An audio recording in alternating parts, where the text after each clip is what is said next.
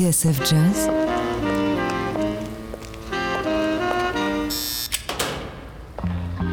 Dans les coulisses de la grande histoire du jazz.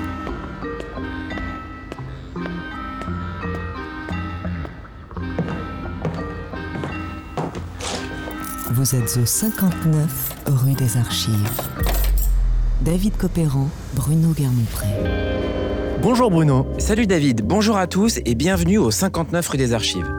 Tous les dimanches, nous vous ouvrons les portes de notre cabinet d'enquête. Et aujourd'hui, inspecteur Guermont-Pré, nous refermons ce voyage qui nous aura emmenés à la Nouvelle-Orléans au temps des pionniers du jazz.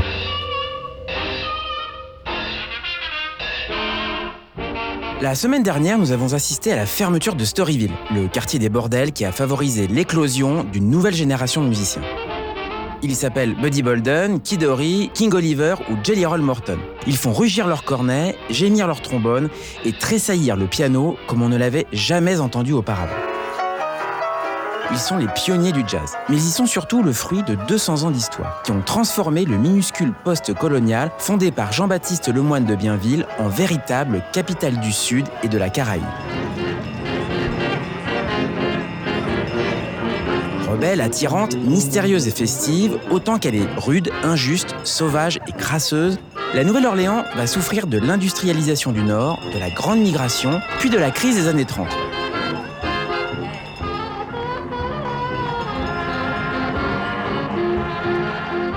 Dépeuplée, dépouillée de ceux qui ont fait sa légende, la Cité du Croissant s'apprête à tourner une page de son histoire.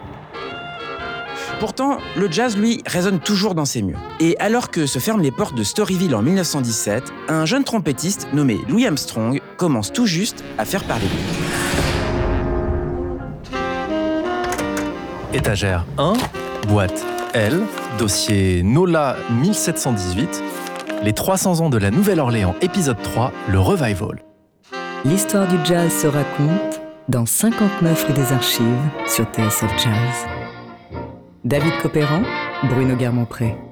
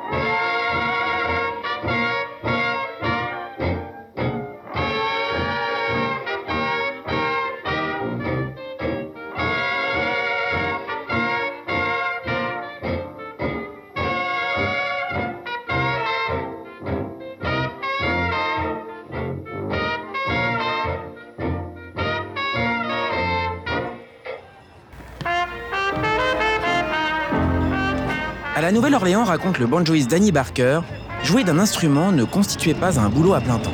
Les musiciens avaient d'autres métiers. Maître maçon, plâtrier, ardoisier, rouleur de cigares, etc. Louis Armstrong, lui, a commencé par décharger des bananiers qui débarquaient dans le port de la Nouvelle-Orléans. Mais son vrai premier boulot, David, est celui de livreur de charbon. Livreur de charbon? Et oui, ce qui lui inspirera même une mélodie, le Coal Card Blues.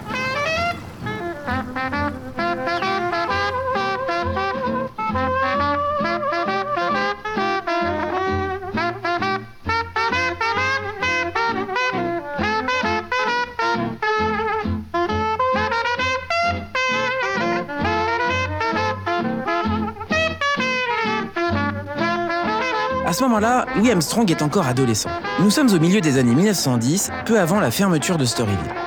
Tous les jours, le jeune Louis se rend au dépôt chez le marchand de charbon. Là, il enfourne le combustible par pelletées entières dans une vieille carriole en bois attachée à une mule. La houille est alors la principale source de chauffage des petites cases de Town, là où les prostituées attendent le client. Et justement, c'est dans ce quartier des Lanternes Rouges que l'apprenti trompettiste prend l'habitude d'écouler sa cargaison au prix de 5 cents le son. I've got those cold card blues. I'm really all confused. I'm about to lose my very mind. It always worry, worry me all the time. These blues will make you cry. Feel just like you don't want to scream.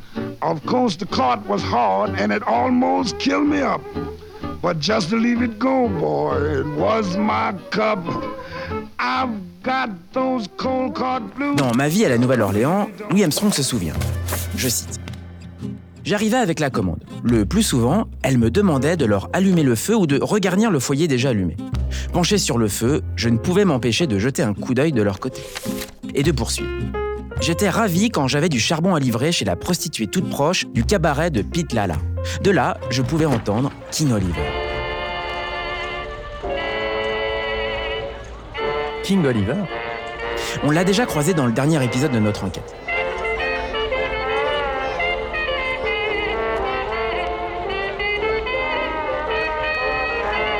Né en 1885 dans un petit village de Louisiane, Joseph Nathan Oliver a fait ses gammes dans les meilleures fanfares de la Nouvelle-Orléans, comme le Onward et le Eagle Band. Surtout, il se fait remarquer par son son très puissant et très expressif, qu'il modifie grâce à l'emploi de sourdines, la plupart du temps bricolées avec une tasse ou une bouteille. Enfin, il est de 16 ans l'aîné de Louis Armstrong.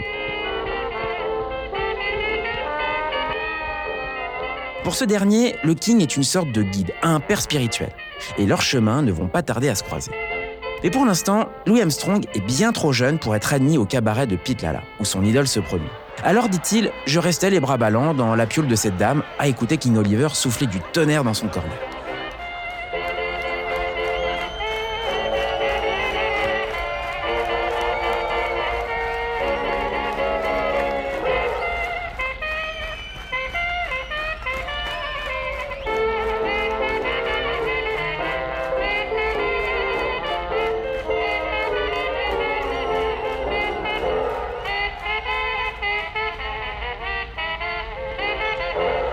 Inspecteur, parlez-moi un peu du, du Pete Lalaz. Le Pete Lalaz, c'est un célèbre club ouvert par un homme d'affaires italien nommé Peter Ciaccio, au coin des rues Iberville et Marais. Nous sommes à la limite de Storyville Tout juste. Baptisé Manhattan Café à l'origine, le cabaret est donc plus connu sous son sobriquet de Pete Lalaz. Dans son livre Empire of Sin, le journaliste Gary Christ reprend le témoignage d'un habitué des lieux. Je cite. Le Pete Lalaz était un endroit bruyant, où les bagarres éclataient plutôt de fois qu'une. En bas, on jouait de la musique pour la danse. Les pièces du fond, elles, étaient réservées aux jeux d'argent. Quant aux rendez-vous plus intimes, ceux-ci avaient lieu à l'étage. Enfin, le Pete Lalaz est aussi et surtout le quartier général des musiciens qui s'y retrouvent après le travail. Et c'est là que Joe Oliver est devenu le roi de la Nouvelle-Orléans, le jour où il en a délogé le trompettiste Freddie Keppard, en jouant plus haut, plus vite et plus fort.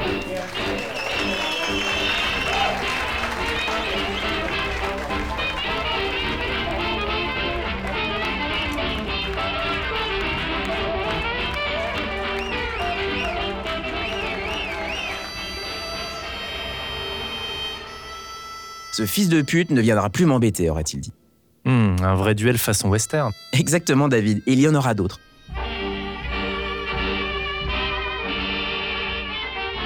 Quoi qu'il en soit, Joe Oliver revêt son habit de King, et lorsqu'il s'associe avec le fameux tromboniste Kid Ory aux alentours de 1917, tout le monde s'accorde à dire qu'on n'a jamais vu un groupe swinguer autant à la Nouvelle-Orléans.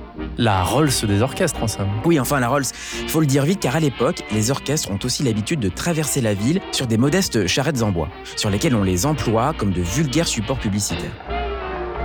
Flanqués de pancartes, juchés sur une carriole tirée par un cheval, les orchestres servent de réclame ambulante pour des soirées, des balles ou d'autres types d'événements. Ainsi, en 1915, un visiteur venu de Chicago tombe sous le charme de l'un de ces groupes qui déambule sur Canal Street.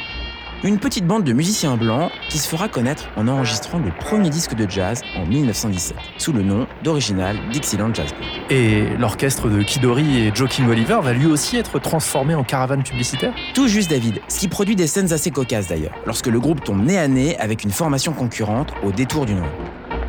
Là, raconte Louis Armstrong, Joe et Kidori mouillaient vraiment la chemise, donnant tout ce qu'ils avaient dans le ventre. Ils offraient alors une musique si belle, si endiablée, que l'excitation était à son comble chez les passants. Et lorsque l'orchestre concurrent mis en déroute décidait de battre en retraite vers un autre carrefour, Kidori attaquait sur son trombone une petite ritournelle qui faisait de nouveau hurler la foule, de rire cette fois.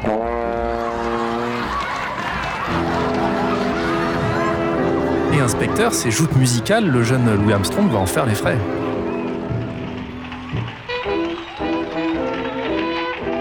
En 1917, Louis Armstrong a monté son propre petit orchestre. Et effectivement, un jour sur sa charrette, il croise la route du Horry Oliver Band. Résultat, une véritable boucherie. Et alors qu'il repart la mine défaite sous les vivas de la foule, Louis Armstrong se souvient avoir été horriblement vexé. Mais David, ce n'est que partie remise. En 1918, lorsque Joaquin Oliver quitte la Nouvelle-Orléans en quête de jours meilleurs, celui-ci n'oublie pas de renvoyer l'ascenseur à son jeune poulain. Paternel, aussi bienveillant qu'admiratif, Oliver propose alors à Armstrong de prendre la succession dans l'orchestre de Kidori. Pour le jeune trompettiste, c'est le début d'une formidable ascension qui le mènera tout en haut de l'affiche. Ainsi, en 1923, quand Louis Armstrong va retrouver celui qu'il appelle Papa Joe Oliver à Chicago, ils graveront ensemble une version d'anthologie de Deeper Mouse Blues. Deeper Mouse, vous dites? Et oui, Deeper Mouse, le surnom de Louis Armstrong.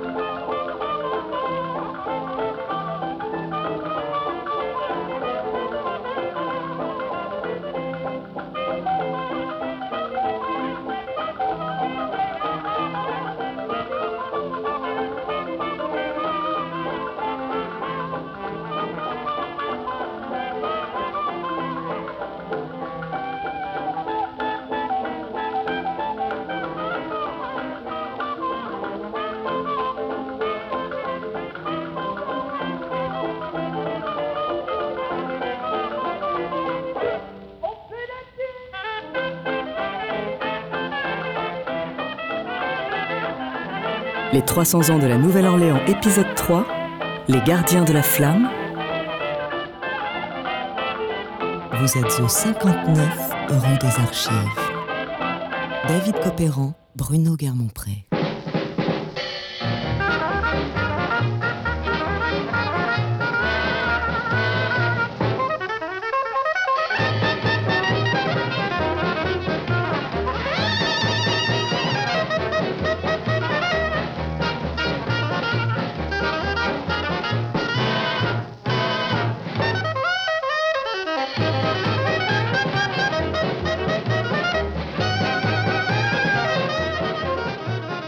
Troisième volet de notre enquête à la Nouvelle-Orléans dans 59 rue des Archives. Et dans notre galerie de portraits de ceux qui ont façonné le son du jazz dans la cité du Croissant, il y a un génie à l'humeur vagabonde dont l'essentiel de la carrière s'est pourtant accompli loin du Big Easy.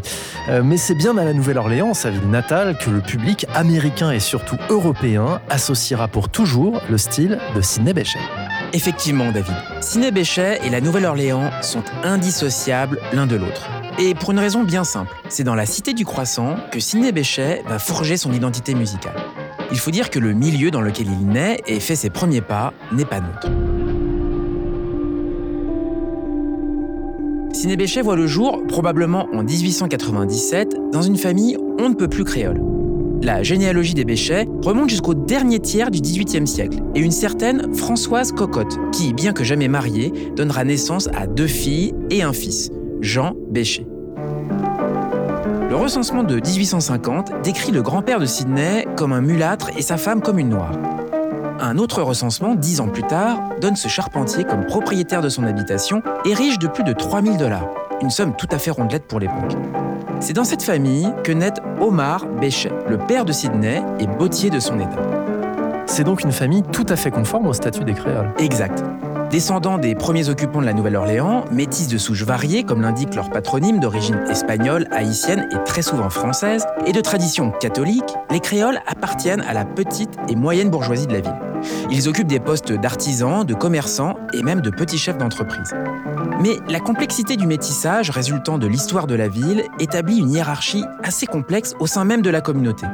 Ainsi, un créole qui possède 7 huitièmes de sang blanc est appelé octavon. Le carteron était lui crédité de trois quarts de sang blanc, tandis que le mulâtre était à moitié-moitié.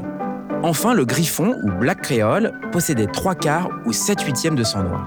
Et c'est probablement à cette dernière catégorie qu'aurait appartenu Sidney Bechet si une loi n'avait pas bouleversé ce nuancier pour le moins byzantin. En effet. En 1894, un amendement du Black Code va subitement y mettre fin en définissant comme civiquement noir tout individu de sang mêlé les créoles vont très mal vivre ce qu'ils ressentent comme un déclassement. De fait, les voilà assimilés au sous-prolétariat noir, lui-même confiné aux pénibles tâches manuelles et largement illettré. Ce coup près du décret de 1894 et la cohabitation qu'il impose aux créoles et aux noirs va peu à peu teinter l'héritage occidental dont se revendiquent les premiers, des réminiscences africaines portées par les seconds. Et Sidney Bechet dans tout ça? Eh bien, on peut dire que si la génération des grands inventeurs du jazz comme Buddy Bolden, Jelly Roll Morton ou King Oliver sont au croisement exact de ces cultures, Sidney Bechet finit d'en faire la synthèse.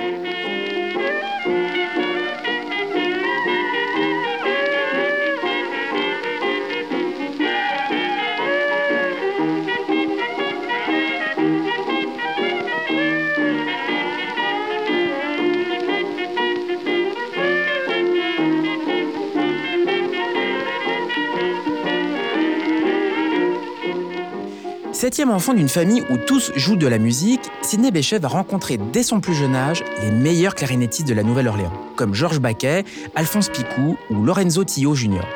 Tous des créoles. Mais il est aussi irrémédiablement attiré par le ragtime et la rough music, cette musique chaude et débridée qu'il entend à chaque coin de. Une expression musicale que sa famille voit d'un mauvais œil. Assez pour que les parents de Sidney demandent à Léonard, son frère aîné, de veiller à ce que le Benjamin ne traîne pas trop dans les mauvais lieux. Ce qui sera peine perdue Et oui, car l'attirance est trop forte. Sidney Bechet ne perd pas une occasion de se glisser dans la seconde parade qui accompagne presque toujours les défilés officiels. C'est ainsi qu'il le raconte dans La musique c'est ma vie, ses mémoires qui seront publiées en 1960. j'étais tout gamin, je m'arrangeais pour faire toujours partie de la seconde parade. Et je chantais, dansais, poussais des cris. Rien ni personne n'aurait pu m'arrêter.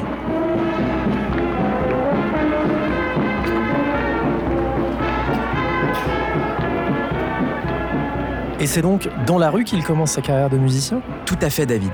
Très jeune et armé du pipeau que ses parents lui ont offert, il intègre un space band, ce genre d'orchestre de fortune utilisant des instruments de récupération ou bricolés, comme ces bassines fichées d'un manche à balai et tendues de cordes pour faire office de contrebasse, ou ces planches à laver qu'on frotte avec les doigts habillés de dés à coudre pour marquer le rythme. Un jour, il croise même la route de Buddy Bolden, dont le style l'impressionne fortement.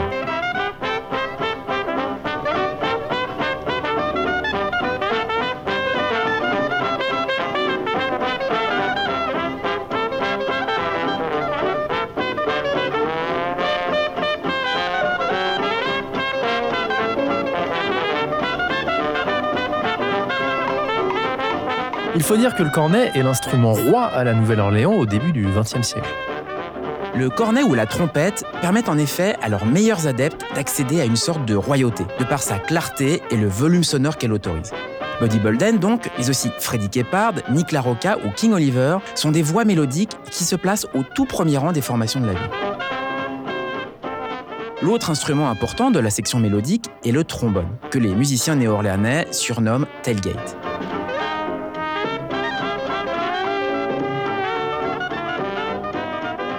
Kidori en est son plus illustre représentant, mais Léonard, le grand frère de Sidney, le maîtrise assez bien pour participer aux meilleurs ensembles du coin. Enfin, la clarinette, de par sa tessiture étendue, assure le lien entre les deux premiers instruments. Elle est certainement l'instrument qui improvise le plus pendant les collectives, ces moments où chaque instrument contribue à une sorte d'unisson polyphonique.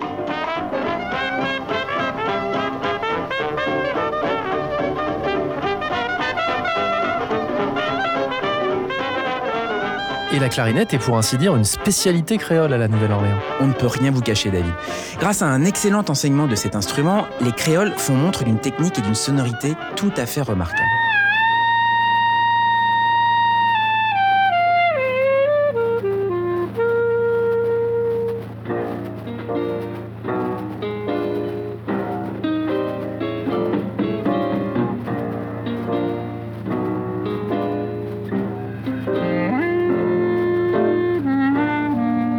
Débuts en autodidacte, les parents de Sidney le confient à Georges Baquet, un des meilleurs clarinettistes de la ville. Alphonse Picou ou Lorenzo Tio Jr. lui prodiguent aussi des conseils tout en échouant à lui apprendre à lire et à écrire la musique. D'oreille et à la première audition, le jeune Sidney est capable de retenir n'importe quelle composition. Mais ses premiers maîtres regardent d'assez haut le ragtime. Et c'est au contact de Louis Big Eye Nelson, un compagnon de Buddy Bolden, que le jeu de Sidney Bechet va devenir plus rugueux, plus expressif, plus proche du blues et des spirituals. C'est Alan Lomax qui résume assez bien l'osmose qui naît alors. Le savoir des mulâtres mûri par le chagrin des noirs.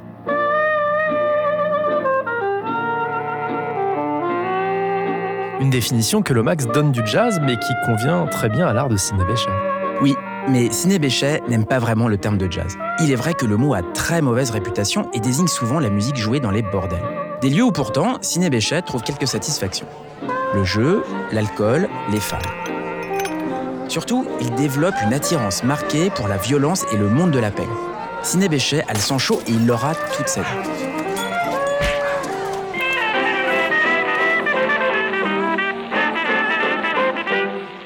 Ses parents et Léonard, son frère, ne l'ignorent pas, mais n'arrivent pas à contenir le jeune musicien, qui participe à toutes les joutes musicales de la ville. Souvent sur des instruments d'emprunt, sa clarinette ayant été mise sous clé pour le décourager. Désireux de mieux se faire entendre, notamment dans les parades, Sidney Bechet touche même régulièrement le cornet, qu'il maîtrise même assez bien pour impressionner le jeune Louis Armstrong. Sa réputation grandit rapidement. Une autre rencontre va s'avérer déterminante.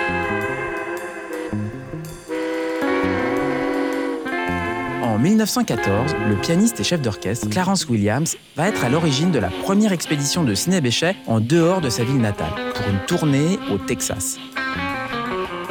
Un périple duquel il rentre complètement transformé à la Nouvelle-Orléans. Et pour cause. Sidney Bechet va alors faire l'expérience du racisme.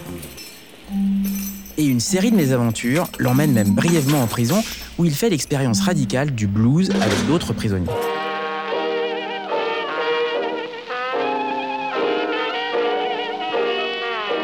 Presque par hasard, il va faire la rencontre d'un instrument atypique. Incapable, pour des raisons logistiques évidentes, de transporter un piano pour cette tournée, Clarence Williams emporte dans ses bagages un si mélodie sax, ou mélodie sax en ut. Imaginé par les marchands de musique pour transcrire les partitions écrites pour le piano et le violon, et sans vraiment appartenir à la famille des saxophones, ce curieux bignou s'apparente à un soprano. Intrigué, Ciné Béchet va vite s'y essayer et s'y montrer plutôt virtuose. Assez pour y trouver rapidement quelques inconvénients, avec une sonorité molle, mal adaptée au vibrato qui marque son jeu, et un registre tirant vers l'alto, le si mélodie sax n'allait pas encore le détourner de la clarinette. Mais quelques années plus tard, lors de ses séjours en Europe, Bechet se rappellera de cette expérience avant d'adopter le soprano.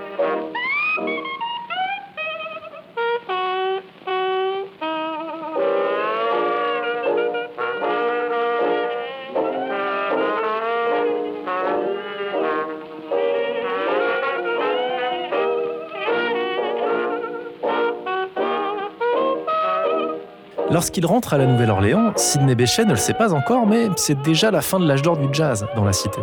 C'est à peu près cela, David. Mais Sidney Bechet n'est pas fâché de retrouver l'atmosphère familiale de la ville qui l'a vu naître. Il joue alors chez Kid Ory et King Oliver au sein du Pete Lalas Orchestra, recrutant même le jeune Armstrong pour former son propre trio. Mais plusieurs facteurs vont tout changer. Au début de l'année 1917, le succès fulgurant de l'original Dixieland Jazz Band va répandre le son du jazz dans tout le pays et contribuer à l'exode de nombre de musiciens locaux. Et puis, l'entrée en guerre des États-Unis, ainsi que l'effort industriel qui est lié, va entraîner vers le nord la grande masse laborieuse, essentiellement noire. D'ailleurs, Sidney Bechet est convoqué en juin par l'armée pour être incorporé.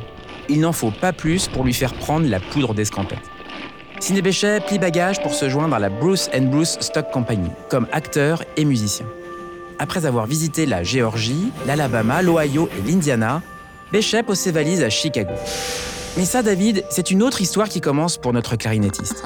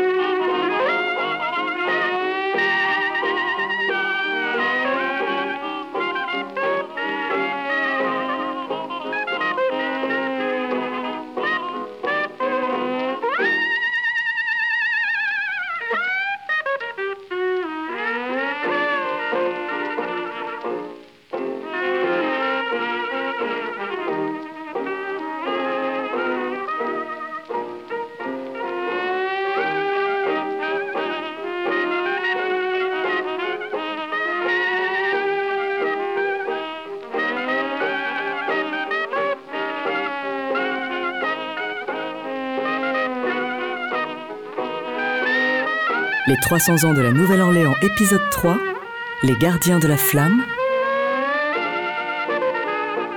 Vous êtes au 59 rue des Archives. David Copéran, Bruno Guermont-Pré.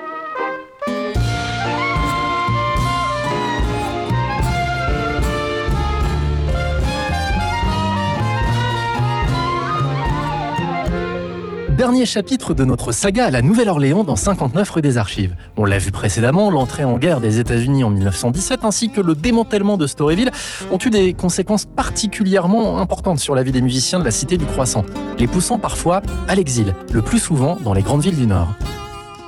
Quant à ceux qui sont restés inspecteurs Guermont-Pré, ils vont devoir affronter un grand vide, un vide qui va durer jusqu'à la fin des années 30.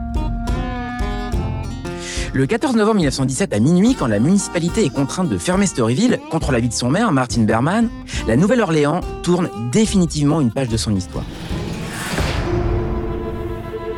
Pour les musiciens, c'est une catastrophe. Même si quelques restaurants et boîtes de nuit poursuivent leur activité, la ville est un vaste champ de ruines que la plupart fuient sans état d'âme.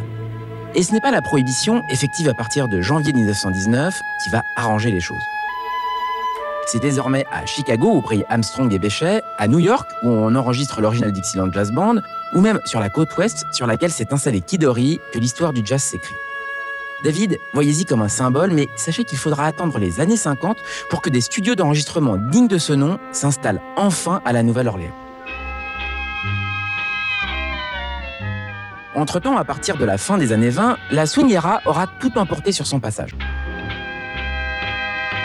L'époque est aux grandes formations, plus ou moins stables, que des personnalités comme Duke Ellington, Count Basie ou Jimmy Lanceford entraînent vers des arrangements et des riffs toujours plus efficaces. Les grands solistes sont toujours là, mais complètement au service de l'ensemble, alors que la notion de groupe à la Nouvelle-Orléans est souvent très floue. Pour autant, la Nouvelle-Orléans ne s'est quand même pas transformée en désert, inspecteur. Non, bien sûr, et la musique de jazz y rythme toujours la vie. Et puis, si King Oliver ou Jelly Roll Morton ont littéralement disparu de la circulation, certains musiciens locaux qui ont rejoint les meilleurs orchestres du pays sont des ambassadeurs de premier choix du style New Orleans.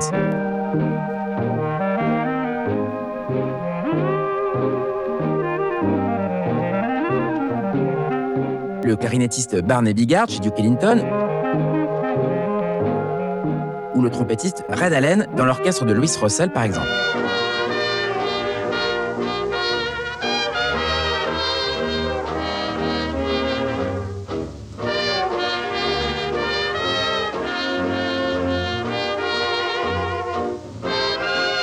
D'ailleurs, certains amateurs de jazz n'ont pas oublié les grands maîtres de ce style et se mettent à la recherche de leurs disques.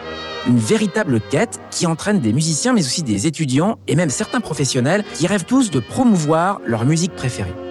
Le meilleur exemple en est la ténacité avec laquelle les Français Hugues Panassier et Charles Delaunay vont établir la première discographie de jazz qui paraît en 1936. En 1937, un collectif américain de collectionneurs de disques va œuvrer à réunir l'original Dixieland Brass Band pour célébrer le 20e anniversaire de leur enregistrement historique. Nick LaRocca est même convié à enregistrer pour le label RCA.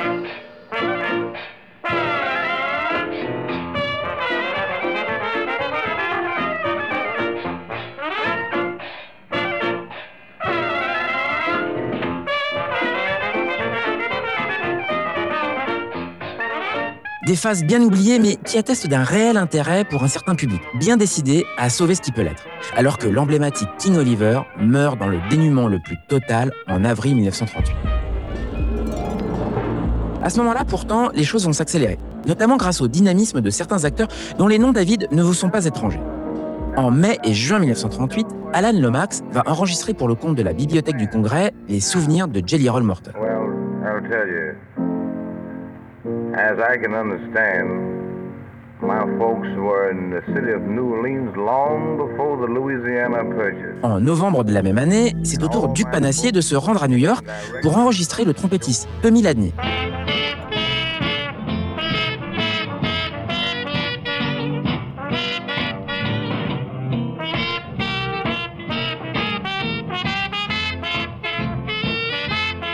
Aidé par un certain Mez Panassier met aussi sur pied des séances avec Sidney Bechet et Louis Armstrong.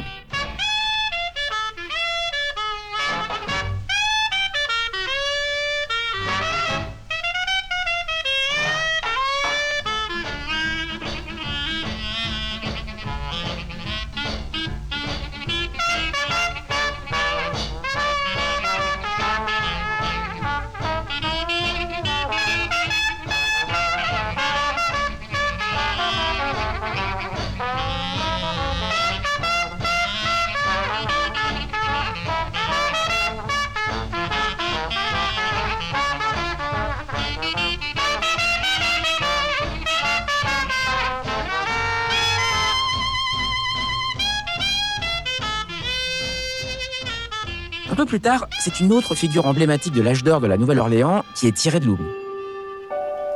C'est à New Iberia, en Louisiane, qu'un certain William Russell retrouve le trompettiste Bud Johnson.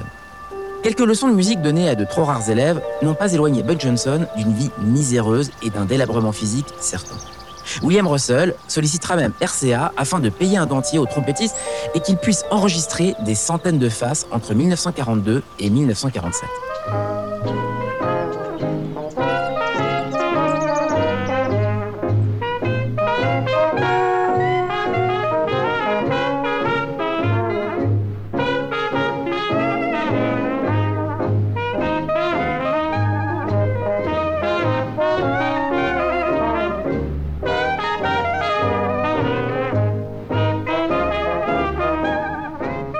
Ces redécouvertes du jazz des origines, c'est ce qu'on va finir par appeler le revival, c'est bien ça? Un revival dont vont aussi profiter le tromboniste Kid Ory, mais aussi les clarinettistes Jimmy Noon ou Albert Nicholas. Dans le même temps, des orchestres de jeunes musiciens blancs, comme celui de Lou Waters en Californie, vont eux-mêmes se mettre à rejouer la musique de King Oliver, en se documentant avec les disques qu'ils arrivent à trouver, mais aussi en collectant directement les enseignements et les souvenirs des musiciens néo-orléanais qu'ils vont chercher sur place. Une certaine élite va aussi se trouver une mission dans cette redécouverte. Elle se retrouve au Knicks, un club de Greenwich Village à New York tenu par un certain Nick Rongetti, et qu'un ciné-béchet assiège régulièrement. Rongetti est d'ailleurs bien conseillé dans sa programmation par Milt Gabler, un disquaire new-yorkais qui vient de créer son label, Commodore. Commodore va enregistrer le clarinettiste Pee Wee Russell ou le trompettiste Bobby Hackett, qui ne sont pas néo-orléanais, mais s'expriment selon l'idiome.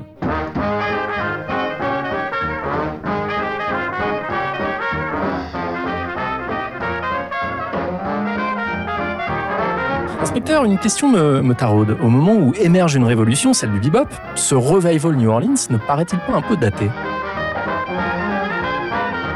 Ce revival a souvent été considéré comme une réaction au bebop naissant, c'est vrai. Mais en même temps, c'est faux, car comme on vient de le voir, le revival précède le bop de quelques années.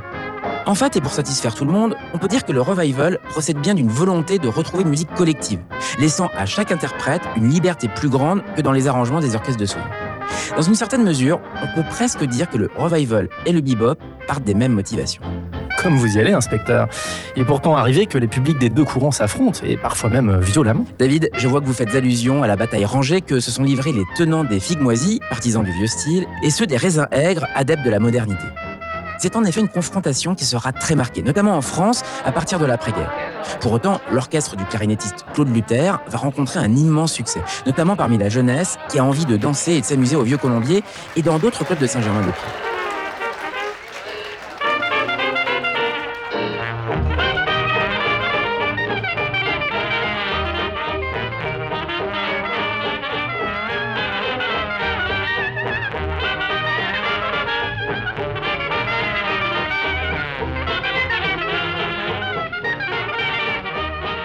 La popularité sans précédent en France d'un ciné-béchet cristallise aussi la fascination que peut encore engendrer la musique de la Nouvelle-Orléans très loin de ses bases.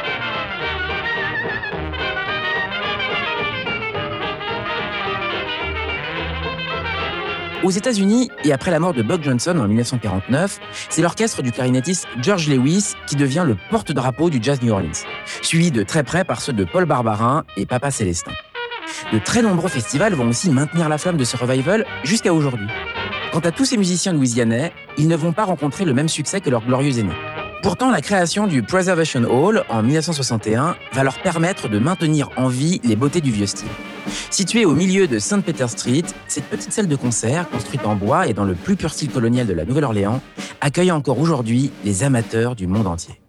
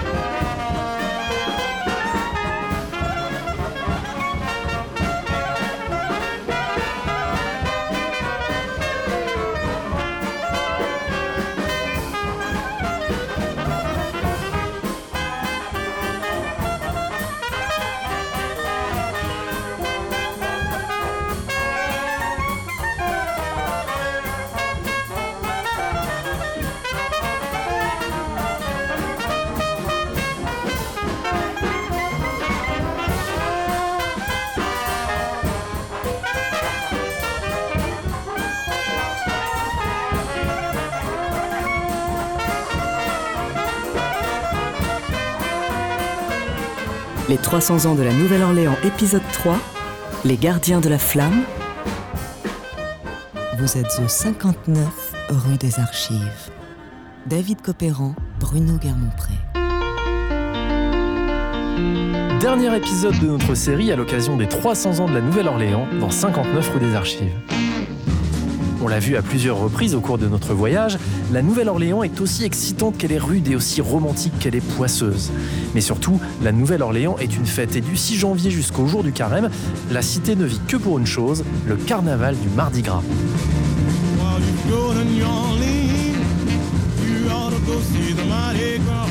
Et il est peut-être temps d'en parler, inspecteur.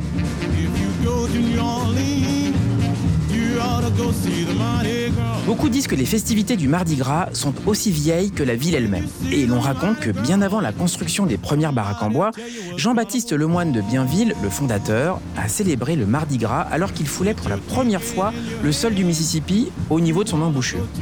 C'était en 1699, la veille du mercredi décembre.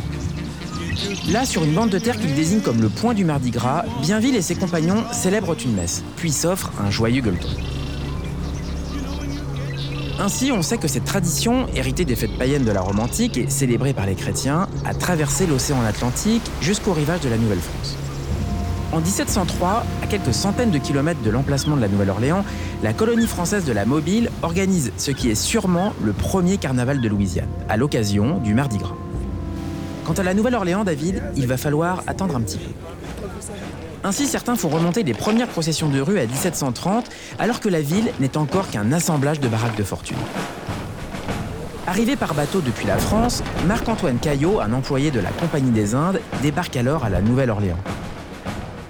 En 1729, il assiste à la déroute des Français au pays des Natchez, cette nation indienne établie en amont du fleuve Mississippi. Que s'est-il passé exactement, inspecteur?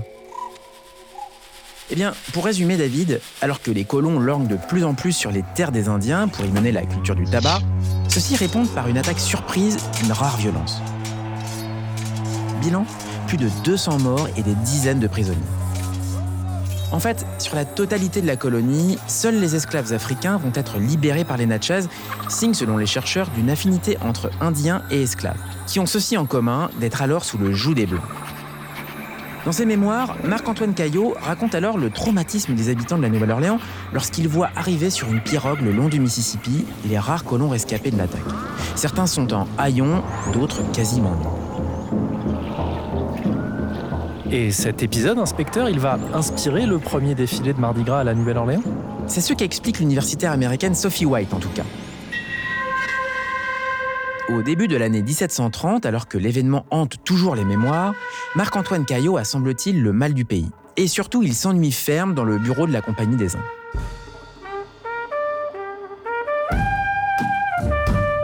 Ainsi, histoire de s'amuser un peu, Caillot convainc une poignée de collègues de l'accompagner à un mariage qui doit être célébré à quelques kilomètres de la ville sur le bayou Saint-Jean, le jour du Mardi.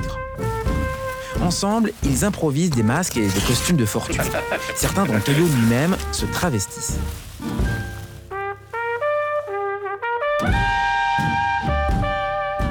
Ainsi, le soir du Mardi Gras, cette poignée d'hommes et leurs épouses gagnent le bayou lors d'une procession au flambeau. Et pour les escorter, David, des esclaves, nus, qui portent des torches enflammées. Ainsi a lieu le premier défilé de Mardi Gras à la Nouvelle-Orléans. Et ce défilé, selon Sophie White, il est symbolique. Pourquoi? Eh bien, parce qu'en faisant participer les Africains au défilé, mais dans un rôle qui est celui de la soumission, Caillot et ses hommes entendent bien réaffirmer leur autorité et prévenir toute tentative de fuite des esclaves vers les territoires indiens où ils pourraient trouver des alliés dans une révolte de masse contre les Français. Ainsi, ce premier Mardi Gras de 1730 sert pour les colons d'exutoire aux tensions militaires, raciales et politiques du moment. Et même si la créolité permettra par la suite un rapprochement des cultures, dans les costumes et les danses, le défilé du Mardi Gras restera pendant longtemps encore une affaire de bon. Quoi qu'il en soit, après ce défilé fondateur, il faut attendre 1827, voire 1835 pour retrouver des traces de processions de rue à la Nouvelle-Orléans. Dans son livre Scenes in the South, l'auteur James R. Chrissy relate un carnaval qui s'est latinisé puis américanisé, faisant, semble-t-il, un cas plus important des populations créoles. Je cite La ville s'offre sous son jour le plus fantaisiste. Garçons et messieurs, femmes et jeunes filles, engagés ou libres, blancs ou noirs, jaunes et marrons, s'acharnent à apparaître dans des masques et costumes grotesques, horribles et diaboliques. Des corps humains apparaissent coiffés de têtes d'oiseaux ou de bêtes, ou des bêtes et des oiseaux avec des têtes humaines. On croise ainsi des demi-bêtes ou des demi-poissons, des serpents avec des bras de singe, des hommes chauves-souris, des sirènes, des satyres, des mendiants et des voleurs pied, à cheval, sur des charrettes ou des chars, dans une joyeuse confusion, chantant, riant au son des tambours, des violons et des flûtes.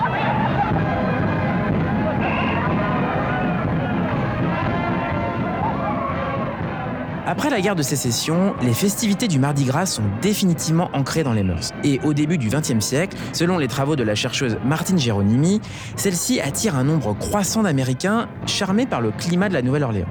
À ce moment-là, les festivités commencent dès la mi-janvier pour atteindre leur paroxysme le jour du Mardi Gras. Selon un chroniqueur, le week-end précédent Mardi Gras voit la foule fiévreuse des touristes descendre des trains et bateaux à vapeur, se battre pour les rares chambres d'hôtel encore disponibles. Le prix des billets de train atteint la limite du raisonnable et des convois spéciaux sont affrétés depuis Chicago, Philadelphie et Boston. Ainsi, au début du siècle, plusieurs clubs et confréries, réunissant les notables de la ville, blancs pour la plupart, existent dans le seul but de défiler lors du Mardi Gras. On les appelle les crews. C'est aussi à la même époque qu'apparaît le Zulu Social Head and Pleasure Club, une organisation qui va permettre aux Afro-Américains mis à l'écart des festivités de monter leur propre manifestation, la Zulu Parade. Ceux-ci se griment alors en blackface, arborant des jupes en brindilles et sacrifiant au traditionnel lancer de noix de coco. Dans Ma vie à la Nouvelle-Orléans, Louis Armstrong se souvient du Mardi Gras comme d'un grand jour, surtout pour les Zoulous de Lead Pleasure and Social Club. Chaque membre du club, écrit-il, choisit par un déguisement approprié de ridiculiser quelques personnalités en vue. Le roi des Zoulous, également déguisé, est installé avec six autres Zoulous sur un char où il distribue les noix de coco en guise de souvenir. Les membres défilent, galvanisés par la vigoureuse musique des fanfares, tandis que le roi des Zoulous, assis sur son trône, salue et fait des révérences aux foules qui l'acclament. Enfin, David, on ne peut pas refermer ce chapitre sur le Mardi Gras sans parler des Mardi Gras Indians.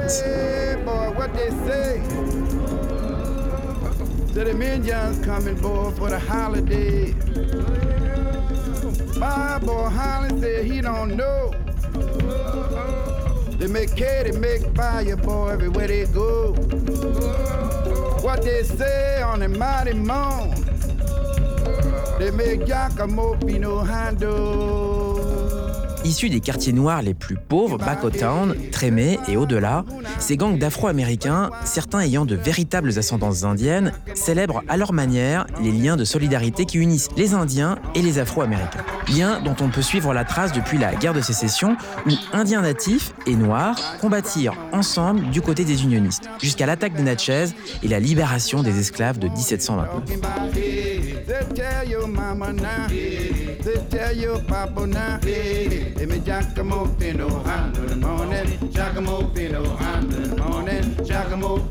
Une manière pour les Afro-Américains de rendre hommage aux Indiens en quelque sorte. Exactement.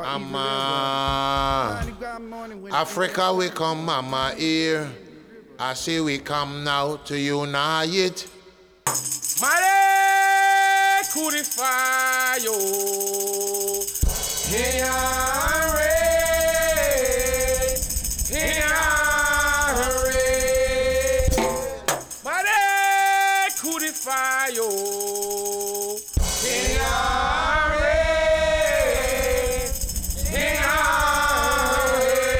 Ainsi, à mi-chemin entre l'association de quartier et la bande organisée, les gangs d'Indiens de Mardi Gras travaillent toute l'année à l'élaboration de leurs merveilleux costumes, sertis de plumes et de motifs aussi colorés qu'extravagants, révélateurs de leur toute-puissance. Regroupés en différentes rues ou quartiers, tirant leur patronyme de tribus indiennes souvent imaginaires, ces groupes se nomment Black Eagles, Creole Hunters ou encore Wild Chupitulas, pour les plus connus, et font partie intégrante du folklore néo-orléanais. Derrière le Big Chief, le patriarche qui dirige le gang d'une main de fer, se presse une cour organisée selon une hiérarchie bien définie, qui commence au plus bas de l'échelle par le Spy Boy, ou éclaireur, chargé lors du Mardi Gras de guetter l'arrivée d'un gang concurrent.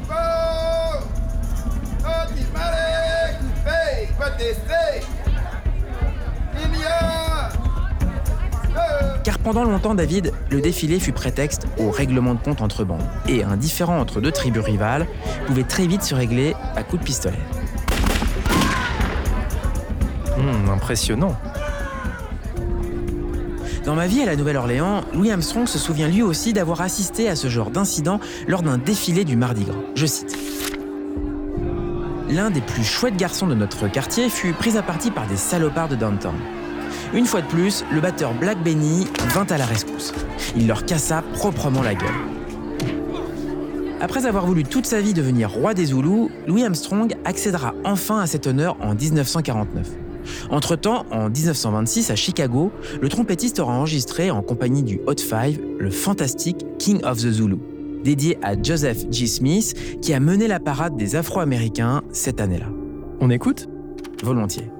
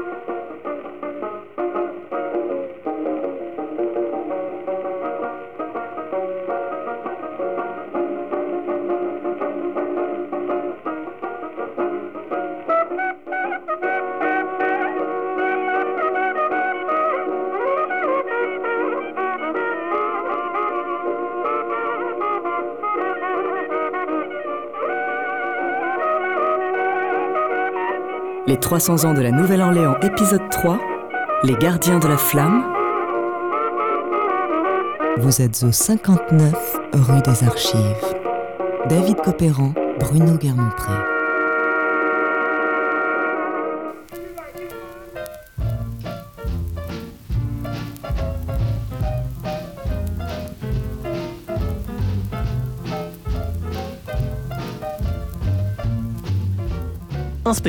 Avec le mouvement du New Orleans Revival que nous avons abordé tout à l'heure, on a vu comment les musiciens de la Nouvelle-Orléans se sont réappropriés le jazz des origines, celui qui est né dans les rues du Vieux Carré et les Bouches de Storyville à la fin du 19e siècle. Un jazz typiquement néo-orléanais qui va perdurer et perdure encore aujourd'hui grâce à une poignée de familles et quelques grandes dynasties de musiciens inspecteurs.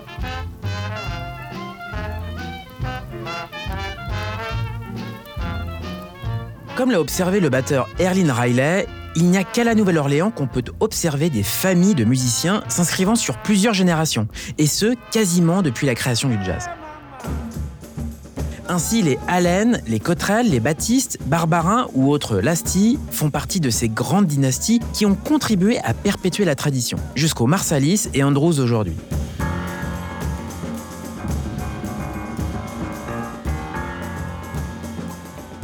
Auteur du fantastique Indian Blues paru en 1991, le saxophoniste Donald Harrison, né en 1960, est ainsi l'oncle d'un certain Christian Scott, l'un des trompettistes les plus en vue aujourd'hui.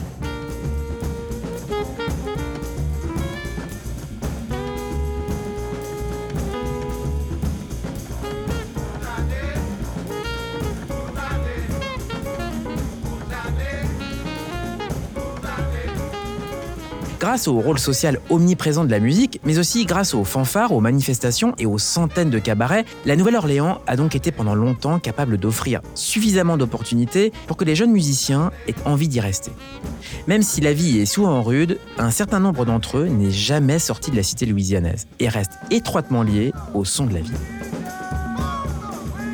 Et puis, il y a ces musiciens qui sont partis et qui sont revenus. C'est le cas de Paul Barbarin par exemple né à la fin du 19e siècle et qui a joué avec absolument tout le monde, de Freddie Keppard à Sidney en passant par King Oliver et Louis Armstrong.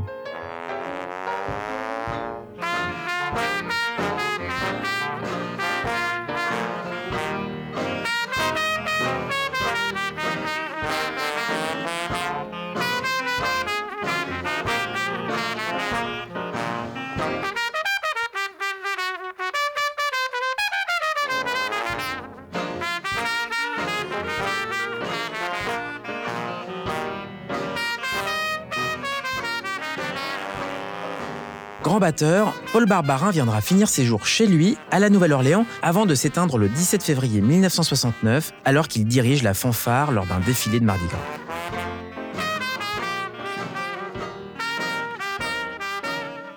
Après avoir fait une belle carrière à New York, le neveu de Barbarin, le banjoiste et guitariste Danny Barker, va lui aussi faire le voyage retour vers la Nouvelle-Orléans, jusqu'à devenir un passeur pour les générations suivantes.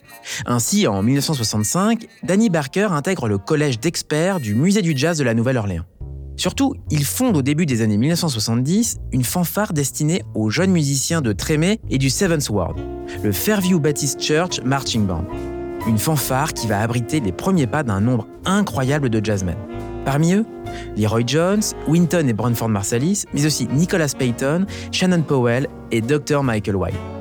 Waouh, un casting impressionnant, inspecteur. Effectivement.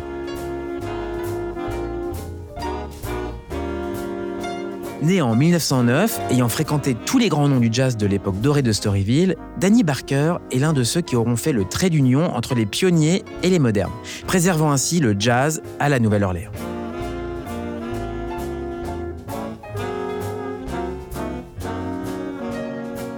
Mieux encore, au début des années 80, alors que les fanfares sont de moins en moins prisées par les habitants de New Orleans, un petit noyau de musiciens issus de l'orchestre de Danny Barker va créer un nouveau groupe qui va révolutionner le genre, le Dirty Dozen Brass Band.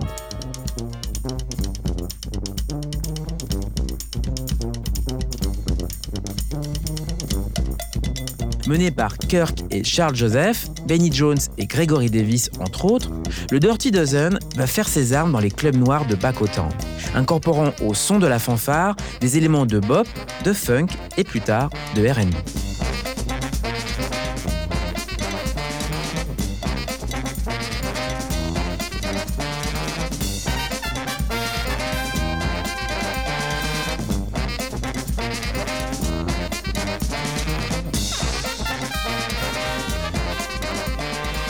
L'époque, un DJ de la radio WWOZ repère le groupe alors qu'il se produit dans un petit club du Seventh Ward, le Darryls. Je me souviendrai toujours de la première fois que j'ai mis un pied là-bas. Les gens étaient complètement dingues. Ils se roulaient par terre. Le Dirty Dozen a renouvelé cette musique aux yeux de la communauté.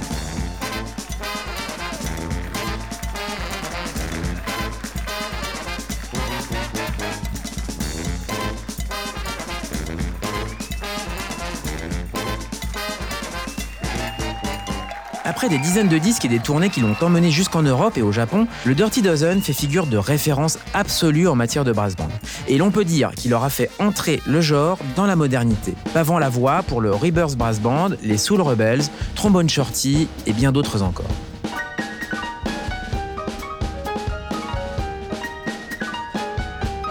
Ainsi, depuis la grande époque de Storyville jusqu'à nos jours, chaque génération aura marqué la ville de son empreinte, de manière plus ou moins discrète à moins que ce soit la Nouvelle-Orléans et son climat si particulier qui continue de façonner l'approche des musiciens du haut de ses 300 ans d'histoire.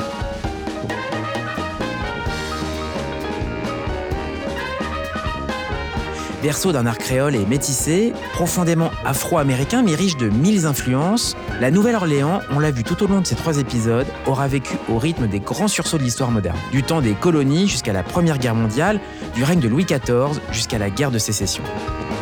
Défigurée par Katrina en 2005, victime d'une gentrification galopante depuis le milieu des années 80, la Nouvelle-Orléans n'en finit plus de changer de visage, chassant toujours plus loin du centre-ville ces populations de musiciens qui ont pourtant fait sa gloire. Et même si aujourd'hui Bourbon Street ressemble davantage à un parc d'attractions qu'à un haut lieu du jazz, la Nouvelle-Orléans a toujours de la ressource. Et il se pourrait bien qu'elle enfante à l'avenir d'autres révolutions musicales.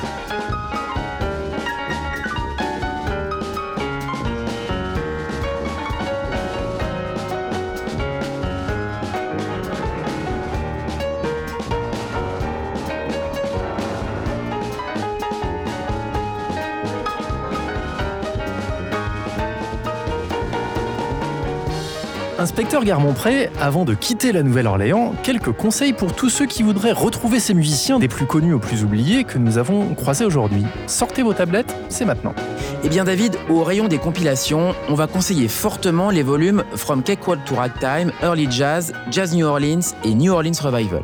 Ces quatre sélections éditées par le label Frémo et Associés sont des portes d'entrée idéales à tous ceux qui voudraient se plonger dans les débuts du jazz à la Nouvelle-Orléans, son âge d'or et la période du revival.